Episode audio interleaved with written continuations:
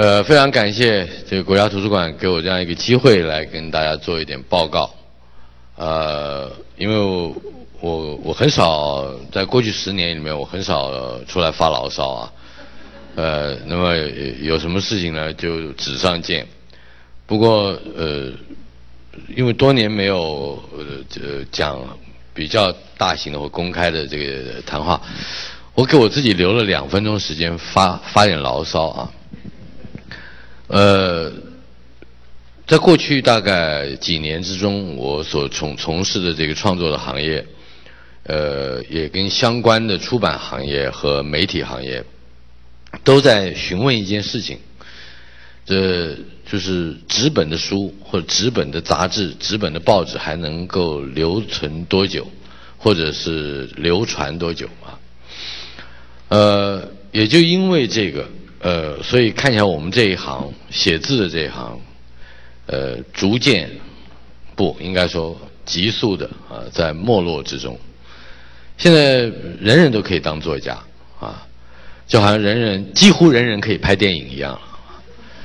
那么门槛在创作的这个过程里头变低了，照说是非常好的一个事情啊，《易经》里面讲过嘛，这个群龙无首。是最高的境界，因为每个人都是龙，没有一个为首的做头领的龙，那群龙无首，一定是，呃，照乾卦所形容的来说是最高的境界。但是另外一方面，在这个求知活动，或者是满足求知活动被拉平以后。门槛撤除以后，人人可以写，人人可以读，而且人人随时随地都可以成为一个重要讯息的发散者或者是接收者的时候，那个讯息本身的价值就会被抹平。我举个很简单的例子，我的一个朋友，呃，也是大家非常喜欢的这个熟知的詹宏志，他是趋势专家，他就曾经说，而且是好像看起来站在替。呃，这个忧心忡忡的这个文化教养之士在打气的一种说法。他说：“只要人类有求知活动，书不会被被淘汰的，不论纸本书或者是电子书，尤其是纸本书。他认为只要求知活动持续啊，可是什么是求知活动？我就觉得很惊讶了，啊，我发觉。”如果没贾伯斯没有死，我是不知道胰脏癌怎么回事的。就是只要这里有一个热门的人物，已经具备相当知名度的人物、事件或者是话题，我们才会说啊，赛德克是一个族的名字，巴雷是真正的意思。你你知道吗？原先他并不关关心，可是，一旦赛德克巴莱拍出来以后，他关心了。而且他吸收了，然后他转眼就忘记了，因为回头还会有更重要的，或者是更热的、更红火的话题等待着他。所以起哄这件事情变成我们求知的本质了。大家感觉知识指向热出去哈，那个没有办法一意孤行向冷游是吧？你到了很很冷啊，我现在跟你分享一个东西，那个好像只有你有兴趣，你要。迫使我也有兴趣，我勉强有兴趣了，我去跟谁分享呢？哦，原来知识是必须在 Facebook、Twitter、Perk，或者是其他的这些个这个这个像微博，大陆有微博是吧？我们有博客、博布洛格或者博客，大陆叫要要在这个上头跟人分享，不，其实跟人吵架或跟人呃争暗赞是吧？对，你不暗赞，你这个人生有什么意思呢？呃，人生奇妙，自从暗赞才开始。就当我们在这样的一个呃网络的世界里面，或者是这个通信的工具里面，我们的整个求知本质在改变，而且绝大部分的时候，这个没有十五个人暗赞以上的内容，我不会有兴趣啊。因为感觉那样太孤独、太寂寞，而且不会有用，也可能到最后不会获利。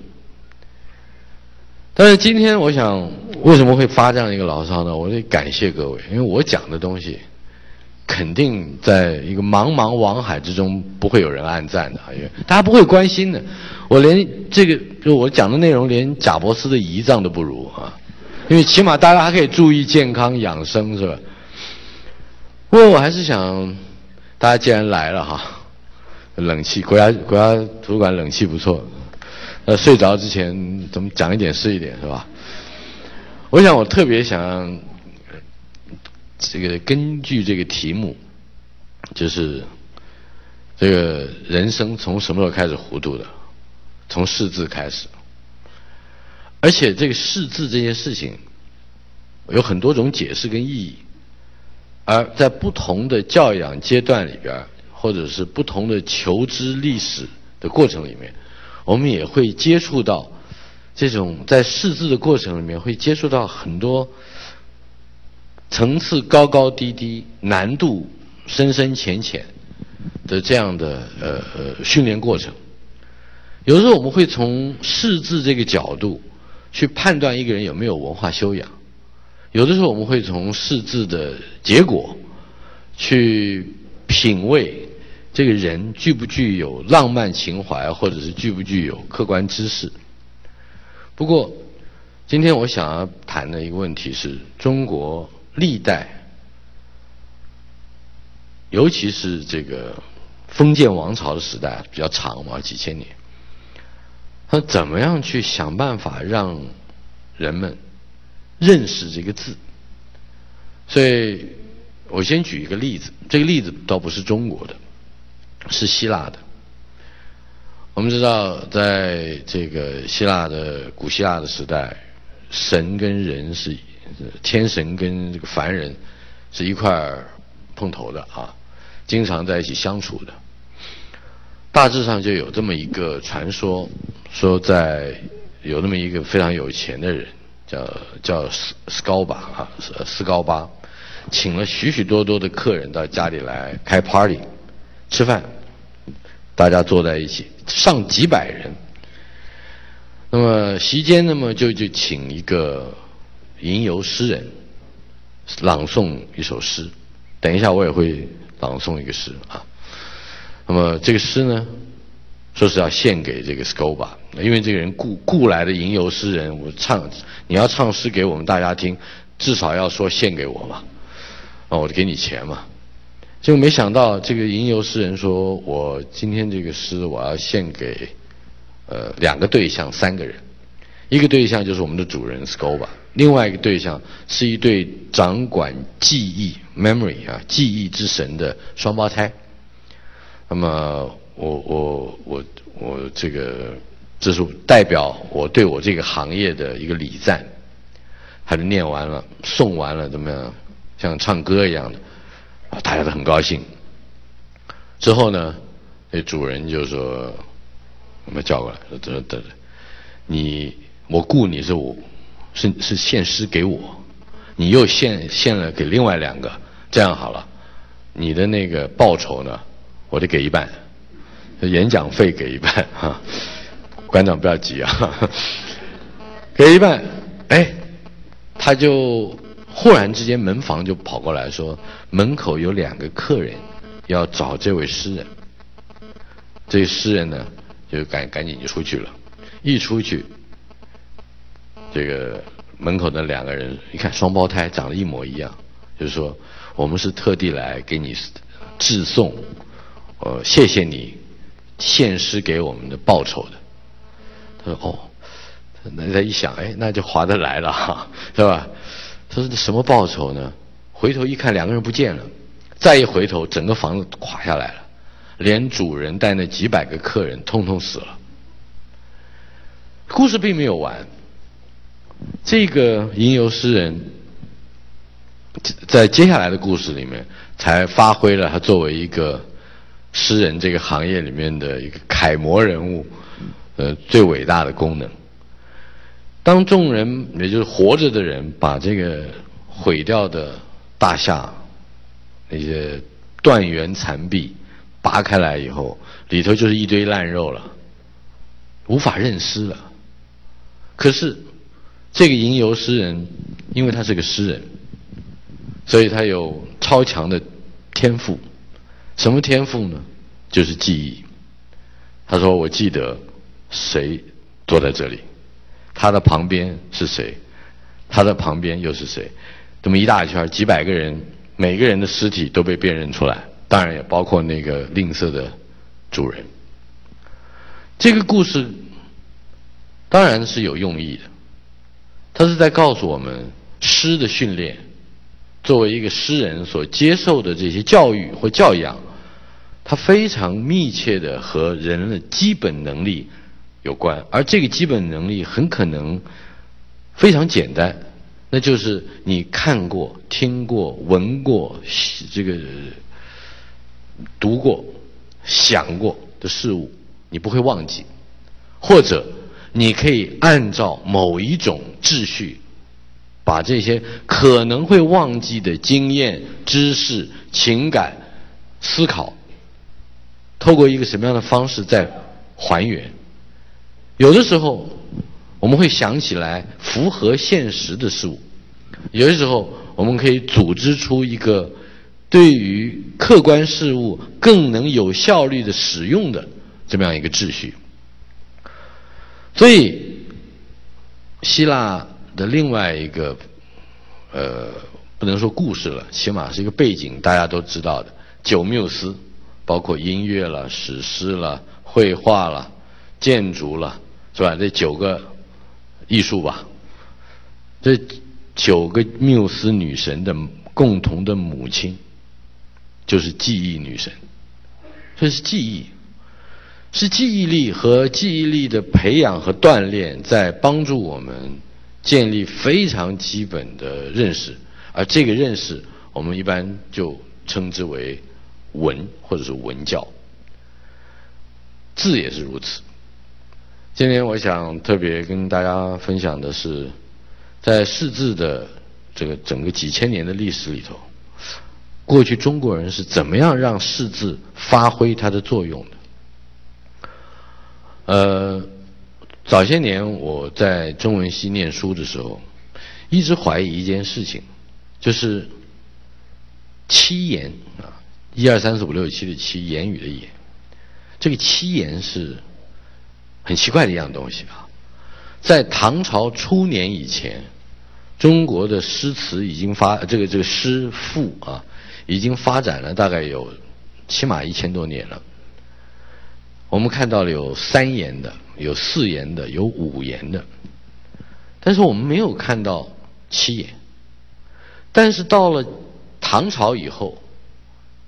一个句，一句七个字，不管四句、八句、十句、十二句，甚至多到几十句、上百句，连押韵的都可能有上百韵，也就是两百多句都有。七言都都都在唐以后非常发达，可是为什么他在七在魏晋南北朝在两汉，哎，他就没没有出现过呢？呃，有的考证学者认为，呃，张衡的四愁诗，曹丕的燕歌行，那或者是呃包兆的呃几首七言，那已经算是了。在中文学史上，你能说它是点状的发现呢？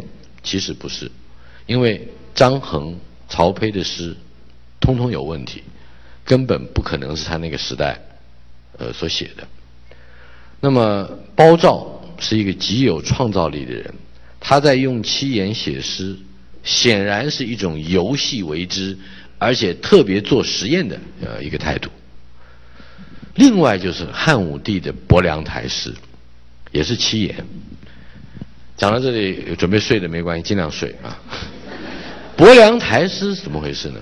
是满朝文武各依其官职形容他的职责。比如说国防部长就形容这个。呃，当时不叫国防部长了，叫将军，他就形容他作战。这个某某一些三公六卿，每一个人讲讲一一句，每一句都押韵。这个七个字，汉武帝请他的大臣到伯良台宴会，每个人就讲讲那么一段。显然那也不是诗，那就是喝了酒大家聊天，或者是这个行个酒令这样一个意思。好了，为什么很奇怪的七言不被当作诗呢？我的看法，我认为一直到唐代，人们对于新的声律的要求或或者是这个发掘，有了迫不及待的一种需求，五言不够用了，总觉得还可以再加。或者说，哎，是不是可以尝试把西域传来的胡乐这个音乐因素放进来？当不同的节奏进来的时候，他就要开始尝试不同长短的句子。好了，那你说为什么七言当时不会被当作诗？陶渊明一辈子写了一两百首诗，留下来的通通是五言。谢灵运通通是五言。哎，最奇怪，南北朝，哎，六朝金粉多少年，几百年，通通都不写七言。我的推测是，因为七言在当时是一个比较低级的文体，它就叫七言，七个字一句。为什么比较低级？因为，你如果回头去从全上古这个这个夏商周啊，一路到这个两汉、秦汉啊这个。春秋战国魏晋啊，这到到秦两汉到魏晋，所有的文那个选文，严可君集的全上古什么什么什么什么六朝文，就是那套书里面去找，可以找到一种东西，七个字一句，七个字一句，七个字一句。急救篇，我们听过，我们先说你这个急救章是吧？呃，这个凡将篇、急救篇、凡将篇这些，通通都是在。汉代以前教小孩认字的字书，那么这种字书七个字一句，七个字一句，桃杏李柳什么什么什么，我都懒得背啊，那就七个字，有没有意义呢？坦白说，没有什么意义。但是这样背的时候，它是押韵的，正因为押韵，你就好记了。回头来看，它为什么不是六个字呢？哎，它为什么不是五个字呢？也对啊。我们回头看啊，在《诗经》时代，十五国风绝大部分的句子都是四个字一句，四个字一句。四个字是一个单位词组，你如果是八个字的话，它就是两个单位了。在一个单位里边能够扩充到最长，就是七个字。所以一次背七个字。背我以前背电话号码三零一零零九八会背，五九二二七一三会背，啊，这个为什么呢？后来到最后八个字的变号码有没有？我们现在的电话号码是八个字，我背的就很吃力了。听说是两个字两个字一节，两个字两个字一节，或者四个字一节，四个字一节背。但是无论如何，我相信在中国两汉时代所形成的这种。字书就是基本教材，文字基本教材，采取七个字一句的方式，是为了要让单一记忆词组发挥最大效能的这个要求。所以我们看到，在两汉时代，所有具备着民谣或者是歌谣、童谣性质的东西，差不多都是七个字：一尺布尚可缝。这是六个字，它中间空一个字。所以你下面听我念：一斗米尚可充，啊，一斗米还可以捣成饭啊，捣成米来做做饭。兄弟二人不相容，这是描述兄弟争执啊。那事实上，你就可以把一斗米是是尚可充，或者一斗布一尺布尚可缝，一斗米尚可充，这六个字当成是七言省掉一个字。变成一个引子，重要重点的那一句就是“兄弟二人不相容”。这一类的句子也出现在批评人的人事上，比如说，我们知道《说文解字》的作者原来叫说文是吧？作者叫许慎，许慎的号叫叔崇啊，也有人说应该念叔仲啊，慎重慎重嘛。那么许叔仲，哎，他就有那么一个。外号不是花和尚啊，浪子不是，他是五经无双许叔仲。天下楷模，哎，这个人叫李元礼，大家都以他为人格、道德、风范、学问，以他为榜样，所以李元礼前面加上四个字：天下楷模李元礼。他就是有一种方便流传、负载讯息，并且容易记忆。七个字就是成为这样的一种形态的东西。可是当七言变成诗以后，它整个的位格升高了。那你说，难道字书就不用七言了吗？哎，还真的的确如此。后来的启蒙的这些个书。他们发现可以用更有效的方式，或者是更急促的节奏，就在唐代发展出一这样的一种东西，叫做蒙求。蒙就是蒙古的蒙，求就是追求的求。蒙求大致上是五百九十六句，其中几乎是每一句包含着一个典故。那么但是有的是两句一个，很少啊，所以包含了五百九十二个故事，大概你就用五百九十六乘以四，你就可以乘出来，大概是两千多个字。这两千多个字，每四个字一个单位，每四个字的一个单位，每八个字押一个韵，八个字押一个韵，有的时候十六个字押一个韵，有的时候更多。但是无论如何，就是两句一韵，可以用背的。比如说。删减道在，大家听知不知道什么意思？一定不知道。我我也是现学现卖嘛，是吧？删减道在这四个字你背下来了，有什么用呢？老实讲，现在没用，因为你不会在生活里面不会用。可是我们不要忘记，删减倒在背后的那个故事，在李白的全集里面用过十六次。在杜甫一生写诗里面用过十二次，或者雪夜访戴也是删减访呃删减到在雪夜访戴雪下雪的雪夜夜里的夜访访问的访戴戴帽子的戴。刚才讲的删减呃呃倒在山水的山简单的简倒就是倒过来的倒啊。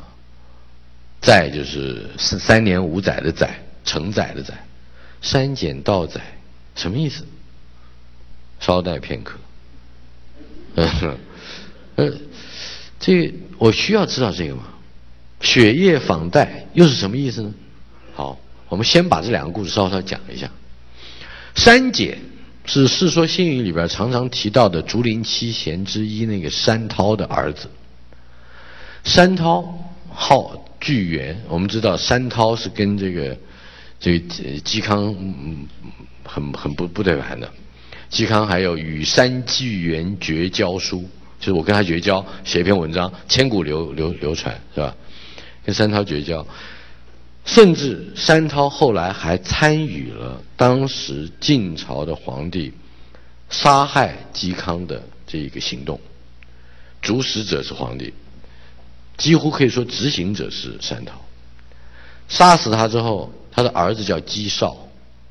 哎，山涛还跑去找嵇绍，要不要做官啊？替皇上做官。我们今天想，我不杀你就不错了，我不造反就不错了。哎，可是山涛说：“这个天地四时啊，犹有消息。消息就是我们今天讲的 message 这个消息啊。”可是以前这个消息指的是日出日落，消消长长，此起彼落。天地四时，犹有消息，何必呢？何必坚持这个？于是，在《世说新语》里面，就为山涛的这句话做了一个特别的描述，认为这个代表的某一种特殊的风度。人不拘泥于或不困惑于个别的杀生的仇恨，而能够。跟他的政敌，或者是他自己也，自己的个人的敌人啊，他他可以排开，把他的儿子中来做官。当然，你也会，今天我们会想说啊，做官那么好吗？如果你采取另外一个角度来看，很显然，这这个山涛这个人是只知道做官，不知道故人之子啊，这个也有他的情感跟情绪的。可是回头来看，山涛的儿子就叫山简，山简是个大酒鬼啊，他每喝必醉，而且醉的那个呃醉了之后呢，就得有朋友把他给放在马背上，就带回来，放在驴背上带回来，所以为什么叫山简道载，就是喝醉了酒就就就人事不知。好了，回头来看。刚刚还有血液访戴，血液访戴的戴是戴安道，叫戴逵，逵就是李逵的逵。戴安道当时在在王谢家族，尤其是王王是在王羲之那个时代，东晋啊，是非常有名的隐士。这个隐是什么呢？就是他完全不接触政治，所以时人号为时隐，时间的时隐就是隐藏，通隐。对不起。通就是交通的通啊，通隐，就他的这个隐是真心真意的，不是故作姿态的。可是王羲之的儿子有六个儿子啊，至少啊知名的，其中有一个叫王子猷。这个王子猷的猷就是那个呃一个酋长的酋，右边一个犬字。王子猷也想要赢，可是呢，他的名望没有那么高，所以。《世说新语》里面就记载了一段故事，很有趣。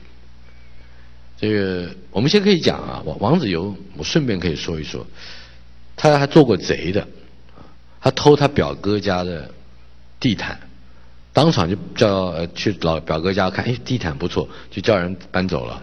他表哥一出来说：“我这地毯好像没有。”他说：“没看见。”是这样一个人啊，而且王子猷还很喜欢。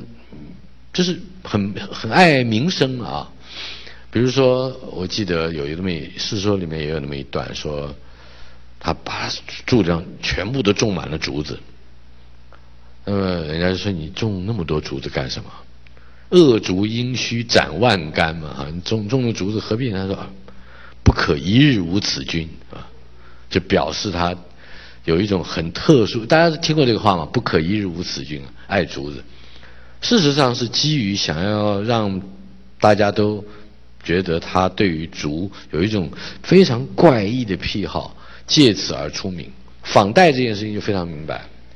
有一天晚上，他在他刚刚辞了官，大家都不知道他为什么辞官，他恐怕也不知道。很简单嘛，他不靠做官过过活嘛，家里是世家王家嘛，嗯，不怕没有钱钱赚嘛。可是他这个辞官黄门侍郎这个官呢，就好像鸡肋一样，食之无味，弃之可惜。呃，你真的要让他待下去，他也不暗度劳形，他也受不了。可是辞官还得要有边际效益啊，他辞了官，要大家都得知道我是个隐者。他怎么样想办法让大家都知道他这个辞官有积极的意义呢？嗯，有了。据他说哈，有一天晚上睡觉。大雪下的很大，下到半夜，哎，他醒过来无聊，拿起左思，西晋著名的富家写的《招隐赋》，招一个隐士，不要做官啦，来到山林里来吧。嗯，读了那个《招隐赋》，啊，四望皎然啊，那雪夜之下有一点，大概雪已经停了，月亮出来了，四望皎然，很美的风景。接着他说，嗯。我要去看戴安道，戴安道不是通隐吗？刚才说了，沿着善溪，这个善呢，发言的言，两个火，右边一个刀，这个字念善，作为地名用。沿着善溪，雇条小船，刷刷刷刷刷上去。到了快天亮，天还没亮呢，到了戴安道家门口，正要敲门，回去吧，叫那个。撑船的，那撑船的也很累。你虽然付我船钱哈，我总得明白你他妈搞我一下一下子干什么呢？我这一是吧，一个晚上我不睡觉，我带你到山到这来，你你为什么不叫了门为什么不进去呢？啊，我乘兴而来，兴尽而返，何必见？走了。我们这样，当然了，你第一次听《世说新语》里面有这么样一个故事，你会觉得哎呀，高人呢哈。坦白讲，我们从历史上查考，戴安道根本不认识王子猷。戴安道在家里朝死里睡，跟猪一样哈。他是被戴，反而是被门口那小子给涮了，你知道？就是门口这个王子猷利用戴安道一个通隐的名声，来，然后接着呢，到处去跟人说我去访戴安道，但是没见他。我到了门口就停下，哎，为什么乘兴而来，兴尽而返？高啊！这个反而就留存在我们的《世说新语》里面，形成了一个。可是我们这个时候就会想，四个字，陕西的啊，就雪夜访道访戴。这里头我刚刚讲的这个故事，大概你要把它整理整理，精简的弄，大概有一千个字吧，是吧？没有一千个字，也有五百个字。同样的，删减倒债也是一样。喝了酒就就就不过就是个人喝酒喝醉了嘛？不，删减有山涛那样的父亲，有嵇康、嵇绍、阮籍、竹林七贤那样的上一代的背景。删减作为一个一天到晚喝醉酒的人，而且恐怕你还得把这个鲁迅当时所提过的一个观点，也就是药和酒。五石散这样的药啊，广这个五石散吃嗑药，还有这个喝醉，这两件事情，跟魏晋名士对于礼教的反扑，把它连接在一起。所以李白在诗里面不断的称自己，也跟那个删减一样。杜甫。也至少有十一二次啊，十二次，在他的诗里面以删减的典故、高阳池的典故、习家园的典故来作为他的诗里面的一个境界的寄托，那都不是简单的。所以识字是什么意思？我们回到我们的题目上来说，识字就是把最简单的一个一个的字符，再透过一个可资记忆的机制。寄送下来之后，记得那那一整套背后的整套的故事。我们说这个记忆之神，或者是记忆女神，不论她是那两个双胞胎，或者是那九个女儿的妈，记忆这件事情是越有效率，恐怕它就越能够展现一个文化体经历过时间的考验之后。所能够得到的效果，我常常在跟那些个我的不写诗的朋友们聊起写诗这件事，写古典诗这件事。我说，也许规范里面就是五个字一句，而且第一个字、第二个字如果是平声，第三个字、第四个字是仄声，第五个字是平声，那这叫平齐五言。那么第二句呢，就应该是，不，第一句是平平仄仄平，第二句一定是仄仄呃仄平平，第三句是仄仄平平仄，第四句是平平仄仄平，跟第一句一样。为什么要讲究这个东西？因为当你有了限制之后，你会更清楚的掌握，在那个限制之下，你能使用的有限的字，必须达到更准确的意义。但是诗被人写了一千年、两千年，哎，大家写来写去都是江南烟雨、秋月春花，烦不烦？呃，可是没有写完的时候，为什么到了清朝，尤其是同治、光绪以后，甚至光绪、宣统以后，乃至于到了民国，还有那么多人从？不耐烦唐诗的传统里面，进入到宋诗的结构、宋诗的意象、宋诗的用字、宋诗的这个境界，他绝大多数这种不断在从事练字工作的这个过程里面，他累积了不一样的文化教养。换言之，在有效率的使用比较少的字、比较精简的字的过程里面，他已经锻炼了。那些个相关的文或史的知识，我今天想要透过一个简单的一首诗，跟这首诗里头的一些个字，来跟各位做一点报告。那么我们玩一玩嘛，好不好？轻松一下。我们的工作人员来两位，好不好？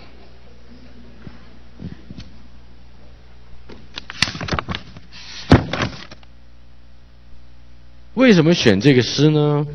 因为这个诗里头牵涉到的这个典故不多，它也是唐朝的诗还没有真正呃俗烂或者是发熟啊之前，这个形成的呃一首诗，作者叫王吉，吉就是籍贯的籍啊，竹字头那个吉。这个王吉呢，写这首诗，我相信很多朋友都听过他中间的两句，我先念一下。假设大家听不懂那个字是什么什么字，没关系啊，马上就会解释。鱼黄河泛泛，空水共悠悠。阴霞生远秀，阳景驻回流。蝉噪林愈静，鸟鸣山更幽。此地动归念，常年悲倦游。这是在李白、杜甫、白居易、李商隐都还没有出生之前，好几百年，一个南朝的诗人，南北朝时代南朝的诗人所写的诗，也也可以说是。近体诗五律，在即将成熟、尚未成熟，而格律诗已经这个写作的这个习惯已经建立的非常严谨的时代，那么出现的一首并不太难的诗。我们先写啊，首先先写第一句，记得刚才讲的那个音啊，鱼黄河泛泛。鱼黄，空水共悠悠。为什么不是天水共悠悠？为什么是空水共悠悠？大家可以想一想啊。鱼黄是这一首诗里面大概最难的一个典故了哈。它是战国时代吴国的一种特殊的船舰，作战使用大船。鱼黄和泛泛，泛泛。是两个很重的音，大家记不记得后来的杜甫？这个是比较早写的。杜甫写过“信宿渔人还泛泛，清秋燕子鼓飞飞”，是吧？这个“信宿”是在水里面到外面了，不是在家里啊，在外面。很显然，讲渔夫的话，一定是在水里，睡在船上，睡了两三天了。睡一天叫做次，睡两天叫信。过信啊，就为宿，是不是？信宿渔人还泛，为了打鱼很辛苦，所以用的是两个非常重的字，泛泛。所以后来我们讲泛舟，泛舟也是这个意思。鱼黄河泛泛，这大船兵舰显然已经没有用了，军队的船，大的军船没有用了，就在那个河水里头晃荡。为什么用泛泛呢？表示很沉重的意思啊。空水，他为什么不用天水？我们刚才讲了，是吧？因为如果用天水，这个天水就会使使人感觉它像是从天上来的水啊。天洪洪灾的时候，水很大的时候，这像天水一样来了。那这个就意思上就不另外一个空水。差正好那个前头的鱼黄河泛泛，他要形容的就是这一切战争所带来的东西都不在了，所以把天字用空字来取代，所以这是他的讲究啊。空水共悠悠，阴霞生远秀，杨景驻回流。没关系，没有没有低到。哎呦呦呦，吓我一跳！这是科技哈。鱼黄河泛泛，空水共悠悠。阴霞生远秀，杨景驻回流。在六朝时代，作为排比的这个内容，五律还没有形成真正名之为五律，但是大致上写诗的人都会在第三、第四呃。第三、第四、第五、第六句都会做对子，所以你现在看到的“阴霞生远秀”是第三句，与呃杨景逐回流是第四句，这两句是是有对仗的，但是这个对仗在当时啊做的还比较笨一点。啊，阴对阳是吧？这个动词动词，名词名词，流水对当时没有人还会还不会做，上句下句有意思相承的这种流水对还不会做，而且用运用虚字的这种概念还不太成熟，尤其是副词和倒装句这种技法还没有没有呈现。接下来啊，我们把第五、第六句先写写了，因为第五、第六句好玩就在我等一下会。几乎是一个字一个字的讲第五跟第六句，哈，呃，呃，直接接着写是吧？好，蝉噪林于静，啊，这个蝉噪啊，这个蝉就是知了了，蝉噪林于静，那个蝉越是叫，越感觉树林里头的那个气氛啊，越安静。鸟鸣山更幽啊，我们把更幽也写了，把最后两句也一起写了。接着我们来看看一看这个诗里头的那第五第五句和第六句它的意思。我刚才这样的写法，我说到这边来腾着这样写，把它弄起来，大家看看。嗯，不是来说我是书法家，我没那份儿啊，是每写一个字都知道下一个字在哪里。而那个字放上放下放大放小放要一笔下来还是半笔不动，或者是呃偷一点墨转一点角度，我相信大概呃自己在家里写字的人大概都能体会哈。有的时候你可如果说你写字的话，大概会看到哎他是不换墨呢？哎我就是不换还在这哎在那为什么要换呢？哎在那跟你可能不一样，那这会别有趣味。后面。鸟鸣山更幽之后，接下来山更幽，此地动归念，常年悲倦游。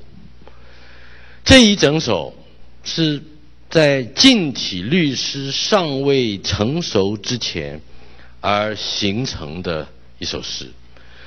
我非常喜欢这首诗，因为我觉得这一首这个入若约兮啊，可以说。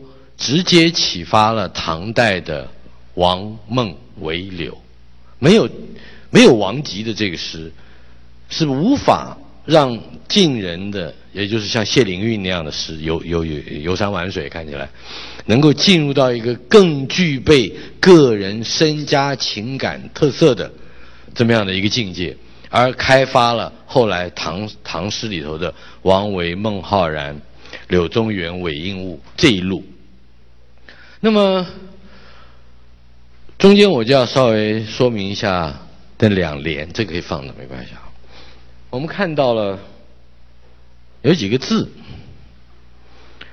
我在读这样的诗，尤其是我比较喜欢的诗，我会挑这一首诗里头的一部分的字，把这些字拿来一个单元一个单元的去理解。比方说啊，放放着吧，放这个就扔地上吧，我们。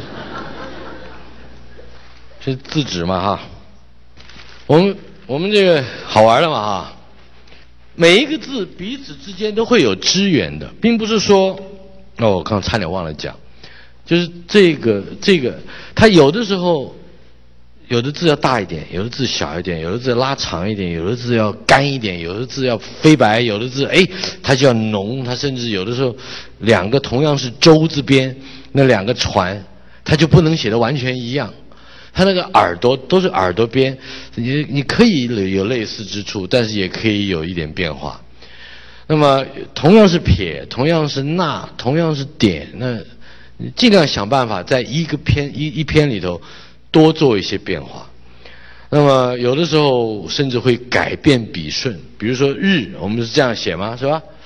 有的时候我会哎转回来，先把最后一笔写完了，再横着拉进中间那一个来。所以这个这个就是看你当时行款布局前后结构的关系，字不是孤立的，这也是待会儿我们还会慢慢提到的。字是跟它上下的呃剧组里面所有其他的字发生联系的。像我们今天现在要写的一个字叫做“禅”啊，“禅”来，我们行书里面我们大概就是这样写了。这跟我们所了解的一笔一回的那个楷书很不一样，因为楷书我们会规规矩矩的要先写一个，是吧？我们要写一个“悔”字边是吧？起码规矩嘛，哈。那为什么会像这个样呢？好，我们现在试试看，我们要写一个甲骨文啊，不，写个小篆。对不起，我讲错了。你看到的小篆大概是这个样子，可是，哎。这个好像反而更接近他一点，对不对？所以行书到最后回头是来做这个的。这是个什么字？这是一个知了。那为什么要写成这样？我在读我喜欢的诗的时候，我非得把每一个字弄得非常清楚不可。原来这个知了是因为它的声音很大，所以古文字学家的解释说，这个“单”字原先是指大的意思。大小的大，声音很大，所以用这个做它的声符。一方面就用这个声音，说因为蝉是吁这样叫，它不是单单单单单那样叫的嘛，所以表示单这个字。那单为什么是大呢？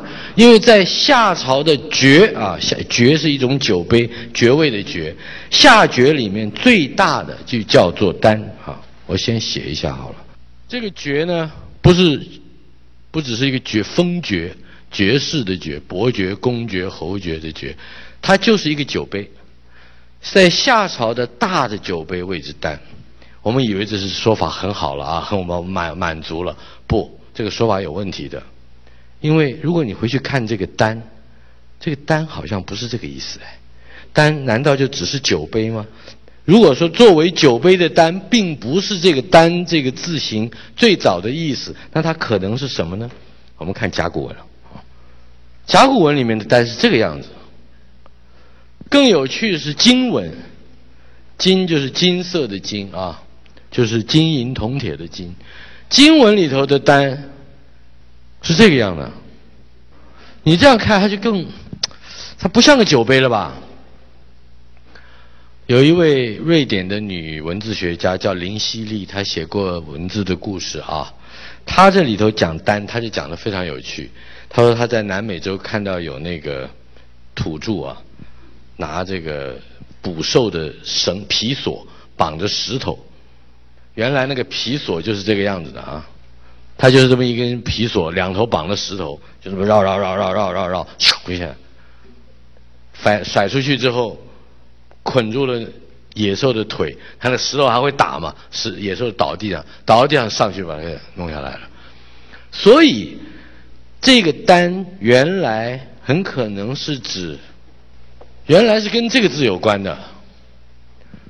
放狗去追逐，用这个弹弓打下来的动物，不是兽。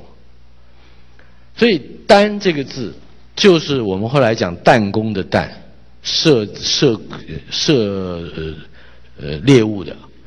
那如果是这样。那这个“禅”这个字很可能就解释我刚才讲前面讲的古文字学家讲的这个“禅”字就是错的。那请问他到底是错的还是对的呢？坦白说，我不能判断。我也只能说，当把这个“单”字解释成是大的酒杯，而作为“禅”的这个发音来说，好像有一点过于迂曲。可是为什么要采取这个字来跟？也就是为什么采取捕兽的弹弓来作为这个字的声符呢？这就回到了另外一派的理论。那么有的声声韵学生这个文字学家认为，这种借音的字或表达声符的符号是不具备意义的，它跟那个意义没有关系。所以某一个字它叫什么音，它就是那个样，你不用呃强给它解释。可是无论如何，当我不了解这个“禅”字，我回头一看，哎，这几个东西哦，原来这个“禅”有那么多复杂的内容，包括还让我想到了林希利对于兽、对于捕兽的弹弓的解释。我觉得这这个这个字，我我算是可以交代了啊。哎，还有啊，“造”啊，这个“造”很有趣啊，“造这个字跟我所了解的其他的几个字有一点接近，但是我不敢，我不敢太有把握的说我的解释会是一定对的。我先写几个啊，这就是“造”的原字，它就是很多鸟的嘴在树上啊，喳喳喳喳喳喳喳，造。后来嫌不够。再加一个口，为什么呢？有人说不是什么叫嫌不够？谁嫌不够呢？不是这个字跟很多其他的字会混淆。我写另外一个字看看啊，大家来猜，猜对了我送一本书。你看看这个字，一个字不是孤立存在的，一个字是跟其他的字一起存在的，一个字的解释跟其他的字可能跟它原来意义上一点关系都没有，可是后来因为长得像。都会都会麻烦。这个字是什么字？哪哪哪位？谁谁谁？你来告诉我。好，我欠你一本书，其他的没有了。梅花的梅，为什么叫梅花的梅？哎呦，这个能答得出来的话，答不出来的话就还我。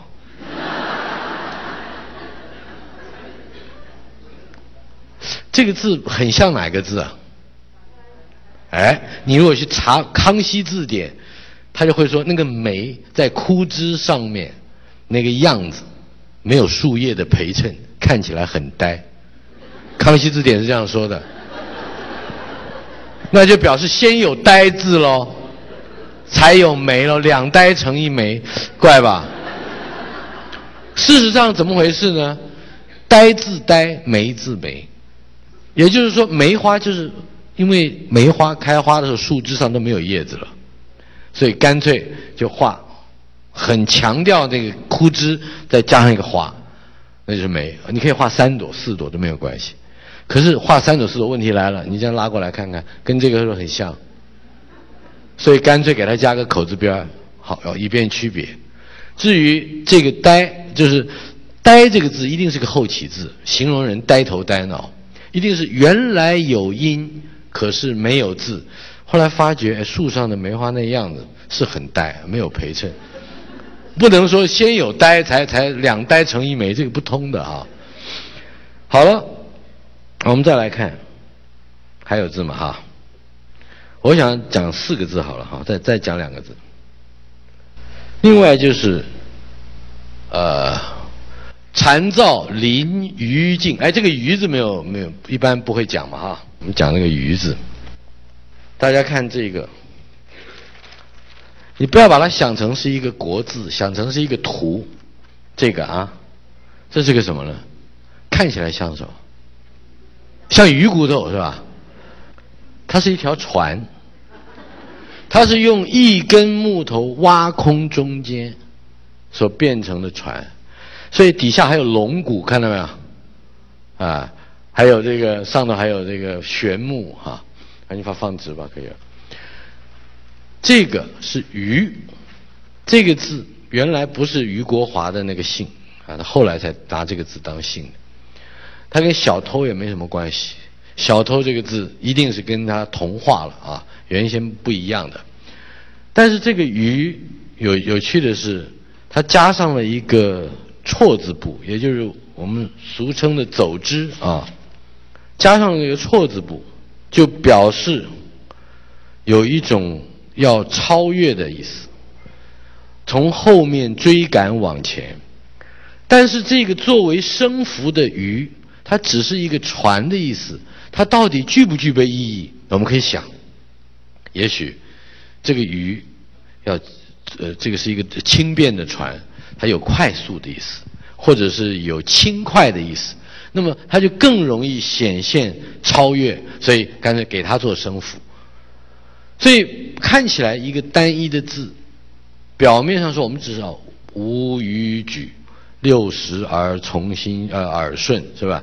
什么什么什么七十七七十而从心是吧？五十而知天命，六十而耳顺。七十而从心所欲所欲，是不逾矩，是吧？不不不超越这个，我不会犯规了哈。那么，你如果说想象一下那个单一的字，它背后可能在形成的过程里头是有各种考量，有些是声音，有些是意义，有些是在声音之中找寻意义，有些是管它意义如何，我就是要用这个声音。大概我们的每一个字都可以比较清晰的有概念。为什么我会这样去方式去跟大家说？就找一首你爱的诗，找把每一个字都弄清楚。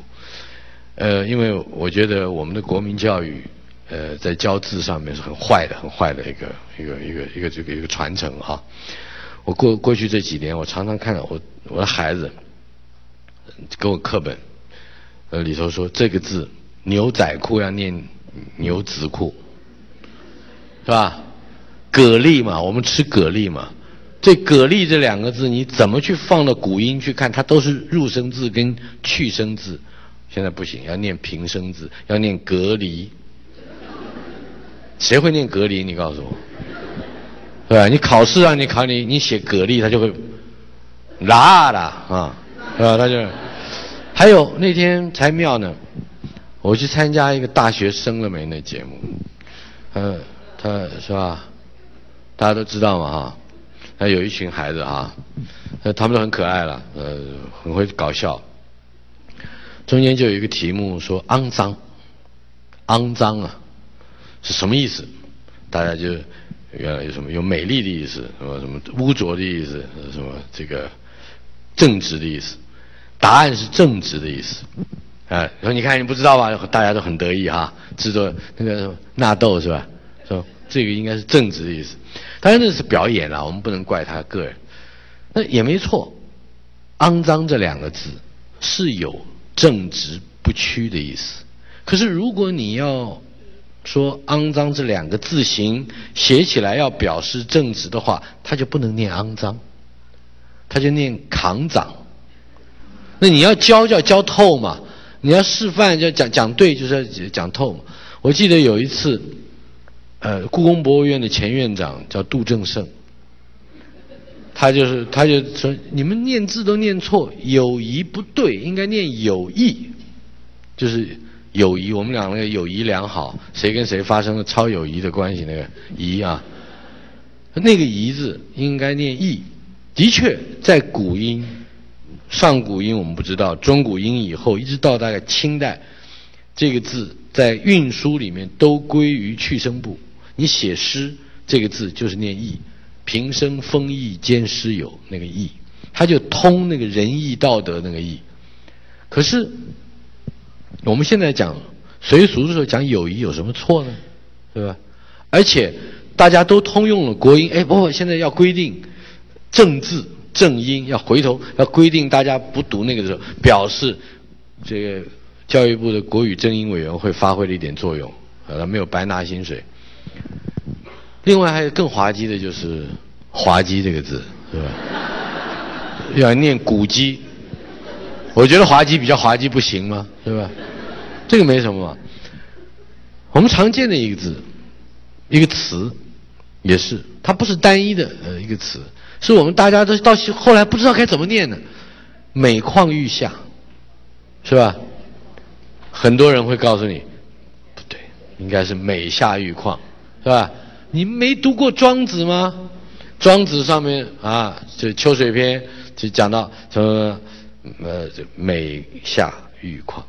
那很多还有人跟我打打笔仗啊，我就说，如果你要强调这个成语只能写作“美下愈况”，那么它的意思就是你要到菜场去看那个猪腿，那个猪腿越。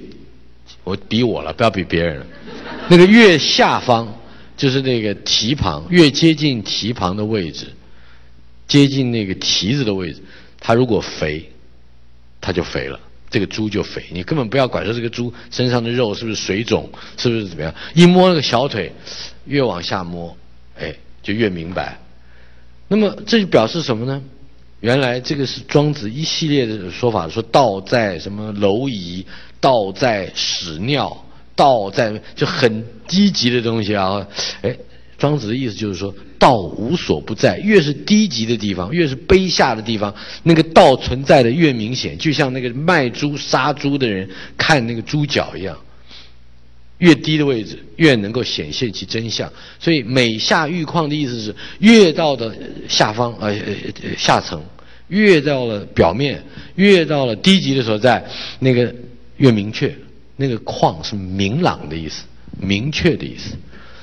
可是到了宋代，经过至少是北宋、南宋之间，尤其是在南宋时代，陈后山的诗话里面曾经用一个词来形容苏东坡的诗，说苏东坡这个诗啊，虽然写的很好、很活泼、很很新奇，但是有如教坊里头一个叫雷大使的歌舞教练啊，雷大使，大使是官名，相当于教练的意思，如教坊雷大使歌舞。啊，他说这个不是本格，于是就有人替苏东坡来辩护，替他辩护这个人叫胡仔，牛仔牛仔裤的仔，胡仔，胡仔在《调戏与影从话》里面就指出，这样比喻苏东坡的诗，把它比成教坊雷大使歌舞，是每况愈下，什么意思呢？越况哎况变成比喻的意思了。越比越不像话。胡仔之所以会这样用，他是故意的把每下愈况反过来，就是把原来大家熟知的一个成语反过来。你们大家都会这样做的嘛，对不对？我有我的苦哀啊，是吧？对对吧？你故意的嘛，一定是这样子的嘛。苦哀比苦中更苦嘛，对吧？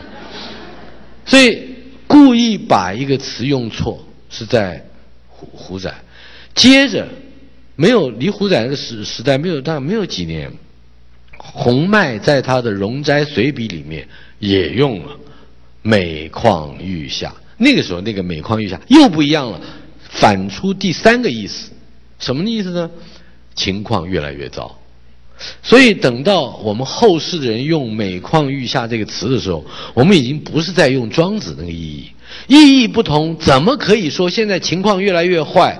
经济越来越糟，homestay 越来越可笑，每况愈下，你怎么能说它是每下愈况，是吧？啊，不讲政治啊。当我们去看这个单一的字，我们都不见得会会在意，会会会会欣赏，或者会感动。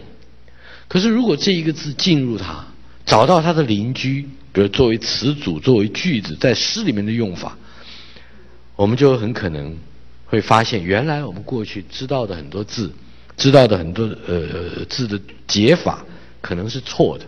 我现在最后再举一个例子，还有还有纸没有？好像给我写光了是吧？好好还可以用一下哈，败家子，你看，我们把这个字啊，在鱼的下方有这样一个字。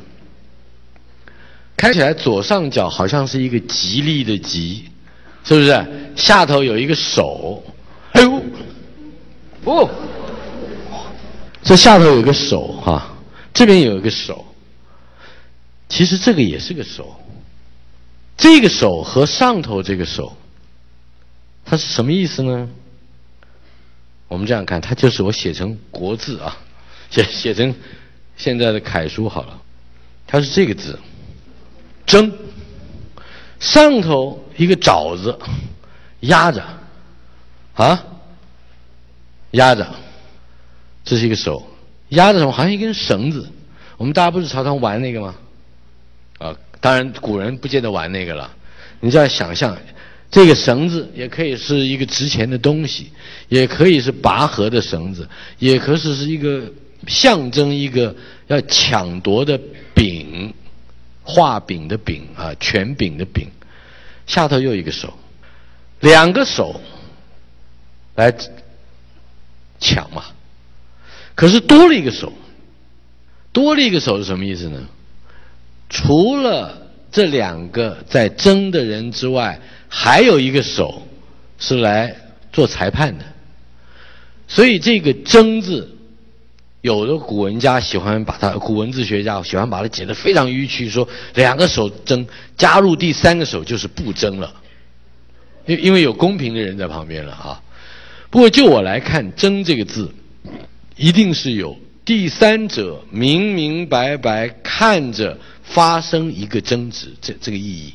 你看，加个木字边，眼睛眼睁睁的睁，啊，加个手字边，它是挣钱的挣，是吧？挣扎的挣，那都是那个手的动作是要非常完足的。加上了三点水，它就干净了。哎，它为什么呢？为什么干净？坦白讲，我还是回到我们刚才讲的那个意思。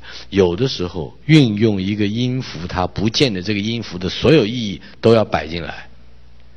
那么，可是干净或者是安静这个字，好了，我们现在回头看左上角那个像吉利的吉的这个字，这个字，这个字有的时候啊，它就是这样一个点，没有那么大哈，刚才阴开了，下头是好像是个口。它就是青天白日的青，也是明白的意思。也就是当一个争执在发生的过程之中，有一个旁边来做横断或仲裁的力量来介入，那么这个字就变成了审的意思，审问的审。审是什么意思呢？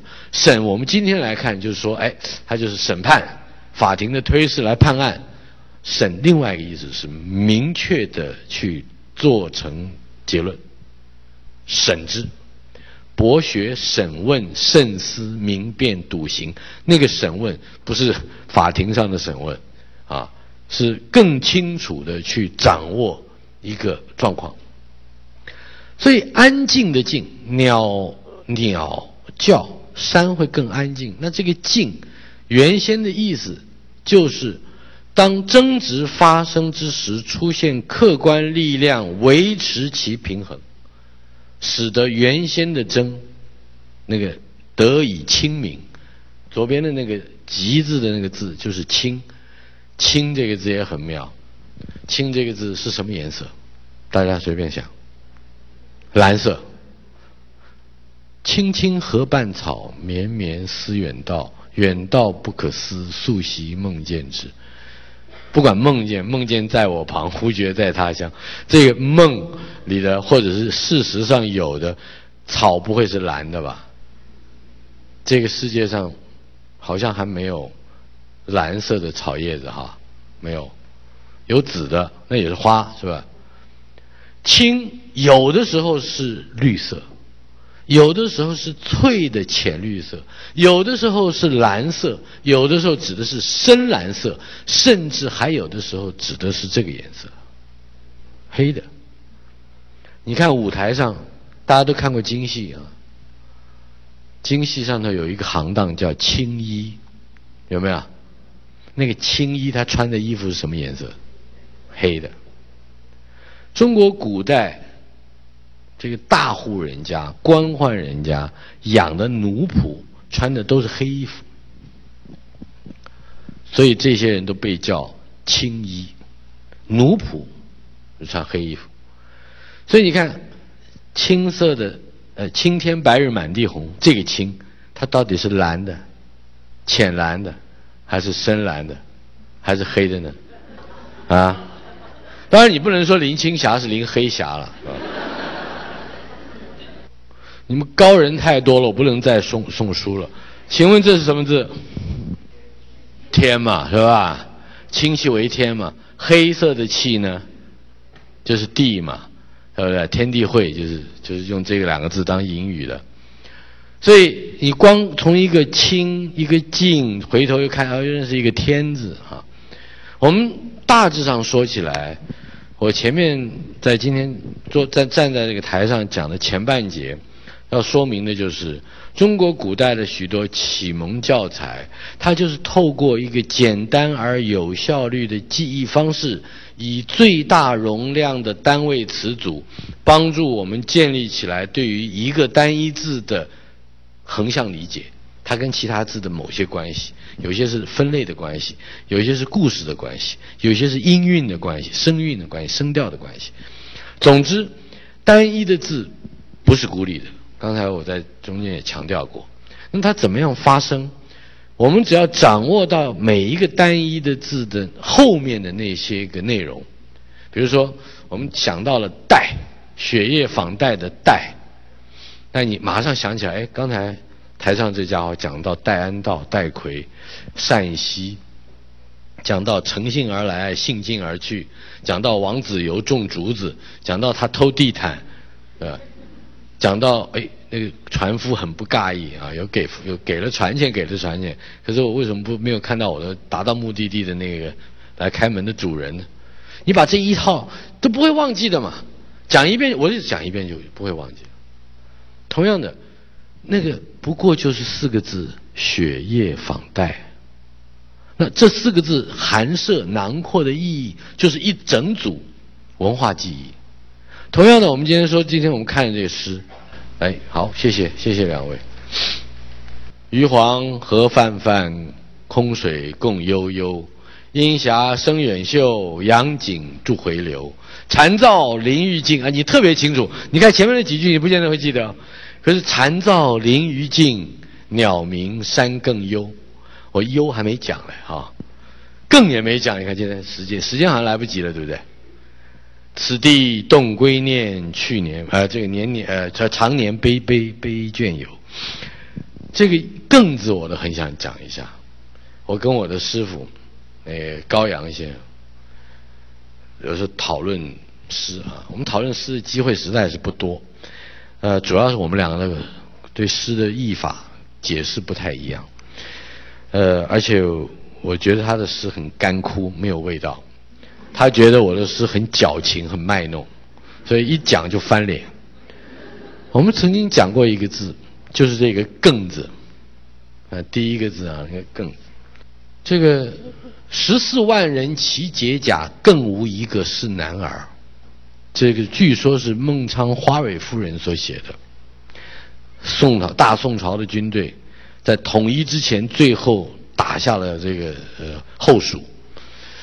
呃，也有人说是打下南唐啊，南就是反正蜀主孟昶也好，或者是李后主也好，总而言之，就有那么一个宫中的王妃，吟了那么一首诗，中间有那么两句：十四万人齐解甲，都把盔甲脱下来，更无一个是男男儿，没出息啊！啊，敌人来了就投降了啊！为什么会要怕阿娇啊？好，这个“更”字是什么意思？难道是十四万零一个应该是男儿吗？更再来一个，我们一般讲的更是增加嘛，是不是？可是看起来不是。